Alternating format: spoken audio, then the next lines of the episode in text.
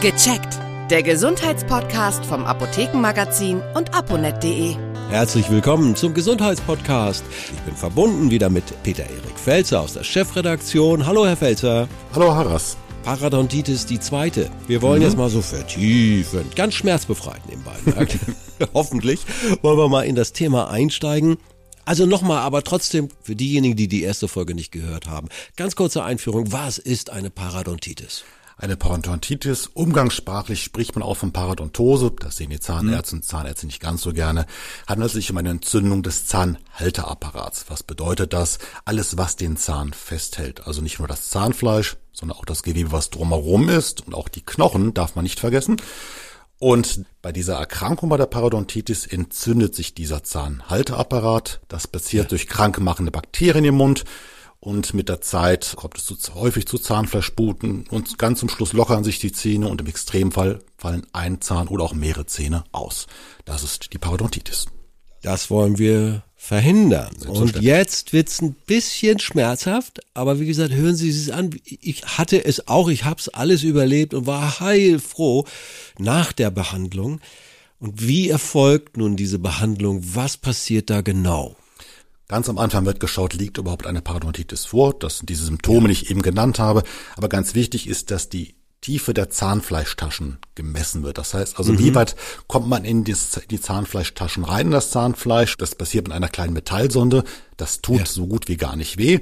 Und ja. je tiefer man reinkommt, desto weiter fortgeschritten ist die Parodontitis. Ist auch logisch, wenn das Zahnfleisch zurückgeht, lockerer sitzt, hat der Zahn nicht mehr so einen guten Halt. Aber so, jetzt wird's ein bisschen auer, jetzt wird's ein bisschen auer, denn danach, wenn das festgestellt worden ist, ja, beschreiben Sie es. Ich könnte auch, aber beschreiben Sie es. Ist ein bisschen auer ist es. Ach, so viel auer ist es doch gar nicht. Erstmal wird einfach geguckt, wie gut putzt man die Zähne. Das wird als erstes mal festgestellt. Wir kennen das noch vom Fernsehen mit diesen Tabletten und sowas. Das wird auch bei Erwachsenen gemacht. Dann schaut die Zahnärztin oder Zahnarzt, wie gut putzt man selbst die Zähne. Entfernt man die Belege ja. ausreichend. Das ist ja. ein ganz wichtiges Training. Ganz wichtig ist auch der Punkt, die sogenannte professionelle Zahnreinigung, was man auch regelmäßig machen kann, dass die Zähne richtig gesäubert werden. Ja. Und wenn das nicht reicht, steht häufig eine Antibiotikatherapie auf dem Plan. Das kann lokal in den, im Zahnfleisch direkt erfolgen. Bei etwas schweren Fällen gibt es Tabletten. Wenn dann die Fälle noch schwerer sind, gibt es teilweise chirurgische Verfahren. Äh, auf die möchte ich jetzt nicht genau eingehen, weil das wirklich die Extremfälle sind.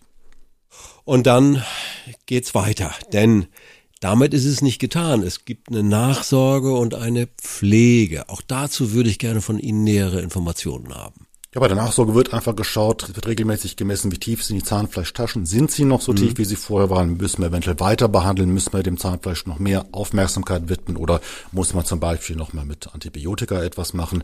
Aber es wird mhm. vor allem weiter geschaut, wie sieht's mit der Zahnhygiene aus? Wie gut mhm. ist das Zähneputzen? Erreicht man alle kritischen Stellen? Erreicht man vor allem die Zähne, die bereits von Parodontitis betroffen sind? Das wird immer wieder regelmäßig gemacht. Vor allem auch die Zahnzwischenräume wird auch geachtet. Und wenn das immer weiter Erfolg hat, kann man die Zähne in der Regel retten. Und die Parodontitis führt nicht dazu, dass wir einen Zahn oder mehrere Zähne verlieren. Wir kommen noch mal ein bisschen genauer zu den Kosten. Denn ähm, manche sagen, ui, kann ich mir nicht leisten. Müssen sie ja auch nicht, wenn sie Kassenpatient sind, müssen sie das ja auch nicht bezahlen. Bei den Privatkassen gibt's da unterschiedliche Regelungen. Aber was kann man allgemein zu den Kosten sagen, wer zahlt das alles? Wenn es um die klassische etablierte Parodontitis-Therapie geht, zahlen das die gesetzlichen Krankenkassen. Das gilt für die Bestandsaufnahme, das gilt für die Reinigung, das gilt auch für die Therapie mit Antibiotikern und die Säuberung der Zahnfleischtaschen. Das zahlen die gesetzlichen Krankenkassen. Sie zahlen sogar ein bisschen mehr seit letztem Jahr. Da gab es eine neue mhm. Vereinbarung. Die ganzen Gesellschaften der Zahnärzte und Zahnärzte haben lange mit den gesetzlichen Krankenkassen gerungen. Über 20 ja. Jahre ist da nichts passiert.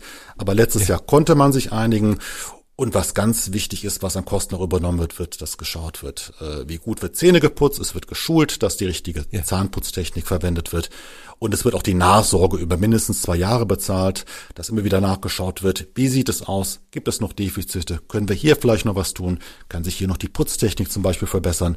Das ist neu und bei dieser Parodontitis-Therapie ist es eigentlich kaum nötig, dass äh, Patienten da selbst noch in die Tasche greifen müssen. So, abschließend muss ich immer wieder fragen, unterstützende Therapien. Natürlich, da gibt's einige Hinweise, was auch den Lebenswandel betrifft. Das hängt immer miteinander zusammen.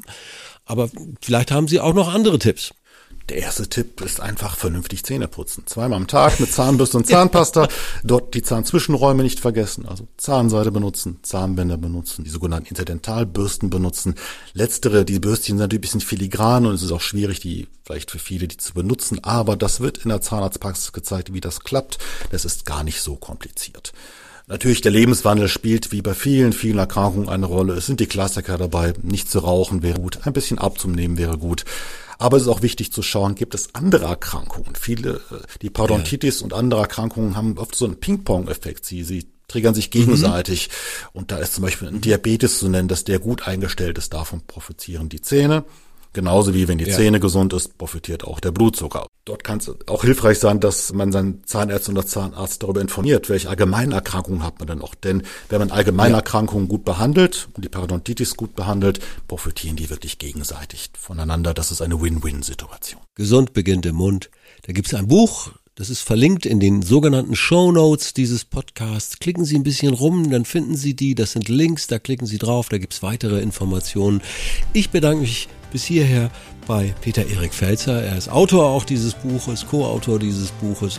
Und äh, ich bedanke mich für das Gespräch, Herr Felzer, und bis zum nächsten Mal. Bis zum nächsten Mal behalten wir unseren Biss bei. Danke. Danke. Tschüss, Aras. Tschüss.